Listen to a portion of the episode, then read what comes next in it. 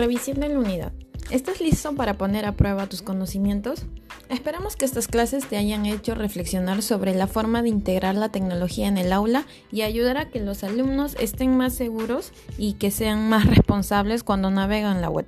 Existe una pequeña curva de aprendizaje cuando comienzan a usar la tecnología en el aula, pero cuanto más experiencia ganes, más fácil será. Veamos cuánto avanzaste hasta el momento. La calificación es privada y no se compartirá. Puedes volver a realizar este examen cuando lo desees. Revisión de la unidad. Pregunta número 1. Tu objetivo de aprendizaje es lograr que los alumnos comprendan el concepto de proyección en el aula. ¿Dónde puedes encontrar recursos de videos de oradores profesionales que graban y comparten sus propias presentaciones públicas? A. Google Drive, B. Google Maps, C. YouTube y D. Dibujos de Google. Bueno, es evidente la respuesta es YouTube de todas formas, así que vamos a darle clic ahí. Luego, pregunta número 2. La profesora Jones dicta clases en séptimo año y desea asegurarse de que los alumnos hagan todo lo posible para poder estar seguros y protegidos en línea. Van a la sala de, computación una vez a la semana y usan los vínculos de que la profesora recopiló en documentos de Google compartido para que naveguen por diferentes sitios. Los alumnos agregan sus propios comentarios y notas debajo de cada vínculo a medida que realizan la investigación. También pueden agregar recursos nuevos y se encuentran en Internet. En función de esta situación, responde las siguientes preguntas. ¿Cuáles de estas habilidades contemporáneas desarrolla la profesora Jones en los alumnos? Selecciona todas las respuestas pertinentes. Bueno, esa es selección múltiple. Así que la primera, o sea, la A sería creatividad, B comunicación, C colaboración y D comunidad. Yo voy a marcar comunicación y colaboración porque son habilidades contemporáneas que considero que está, está utilizando la profesora Jones. Ahora, la pregunta número 3.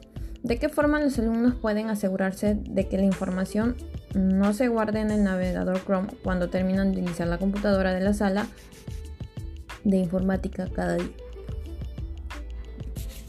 Bueno, A sería usar una ventana de incógnito, B utilizar perfiles de Chrome, C borrar el historial de navegación y D apagar la computadora. Bueno, esto es obvio vendría a ser la A, que es usar la ventana de incógnito, y la C, que es borrar el historial de navegación. Entonces ahí ya tenemos, bueno, como es de eh, dos respuestas, porque es una pregunta alternativa múltiple. La pregunta número 4. ¿Cuáles de las siguientes herramientas forman parte de G Suite for Education y por lo tanto están cubiertas por las condiciones de servicio de G Suite for Education? Seleccionan las opciones que Ah, bueno, es opciones múltiples. Primero, Google Sites. Segundo, Google Drive, YouTube y Google Chrome. Ya, bueno.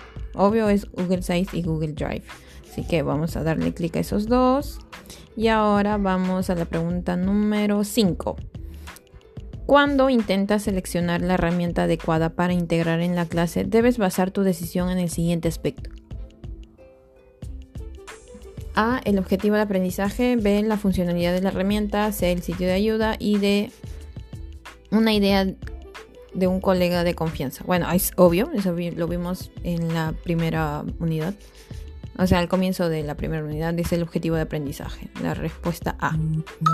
Luego tenemos eh, Luego tenemos los padres necesitan asesoramiento en relación con lo que les puedes decir a los niños sobre la seguridad de Internet. Si, si pudieras darles tres sugerencias sencillas que lo resuman todo, ¿cuáles serían esas sugerencias? Selecciona todas las opciones que correspondan. A ver, A. No hagas clic en el elemento de remitentes desconocidos. B. Respetar a ti mismo y respetarte a los demás. C. Evitar el primer sitio que aparece en los resultados de la búsqueda. Y D hacer todo lo posible para protegerse. ya. ok, ah, lo más evidente sería que no hagas clic al elemento de remitente desconocidos, así que vamos a darle clic ahí. O sea, vamos a marcar esa opción. Luego, respetarte a ti mismo y respetar a los demás también.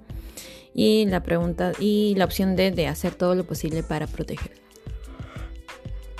Pregunta número 7. ¿Cuáles de estos son los beneficios de usar recursos en línea en el plan de estudios? Eh, A, el contenido de línea está actualizado. B, el contenido en línea es confiable y preciso. C, eh, se puede interactuar con el contenido a fin de ampliar el aprendizaje. Y D, se puede vincular este contenido con contenido relacionado. Ya, bueno, yo voy a marcar la A, la C y la D.